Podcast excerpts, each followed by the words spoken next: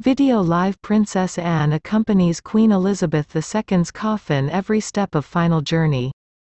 Princess Anne is the only daughter of Queen Elizabeth II and Prince Philip.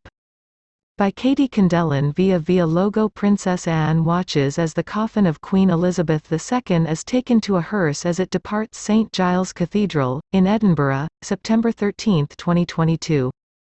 Jacob King, Pool via AP as Queen Elizabeth II made her final journey home to London. By her side the entire way was Anne, the Princess Royal, her only daughter.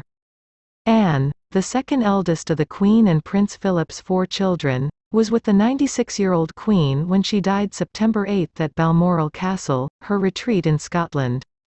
Anne, 72, stayed at Balmoral Castle while her older brother, King Charles III, travelled to London to fulfill the duties of his accession to the throne. On Sunday, Anne and her husband, Sir Timothy Laurence, were part of a very small convoy that escorted the Queen's coffin on a more than six-hour drive from Balmoral to Holyrood House Palace in Edinburgh. Anne was photographed curtsying to her mother's coffin as it arrived at Holyrood House. Photo. Princess Anne curtsies the coffin of Queen Elizabeth II, as it arrives at Holyrood House, September 11, 2022, in Edinburgh, United Kingdom. Princess Anne curates the coffin of Queen Elizabeth II, as it arrives at Holyrood House, September 11, 2022, in Edinburgh, United Kingdom.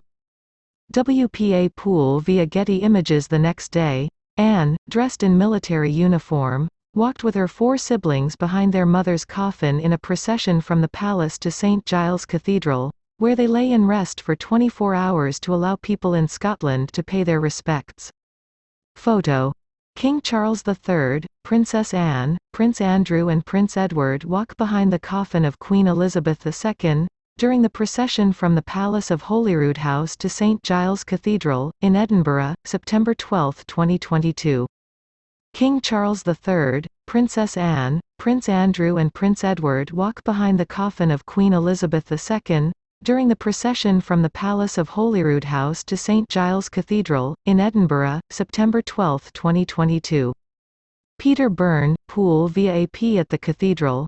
Anne made history by joining Charles and her two other brothers, Princes Andrew and Edward, in holding vigil at their mother's coffin. Photo. Britain's Princess Anne and other members of the royal family hold a vigil at the coffin of Queen Elizabeth II, at St Giles Cathedral, Edinburgh, Scotland, on September 12, 2022. Britain's Princess Anne and other members of the royal family hold a vigil at the coffin of Queen Elizabeth II, at St Giles Cathedral, Edinburgh, Scotland, on September 12, 2022. Jane Barlow, Pool via AP The tradition, known as Vigil of the Princes, had previously been carried out by male-only royal family members, making Anne the first female member to take part.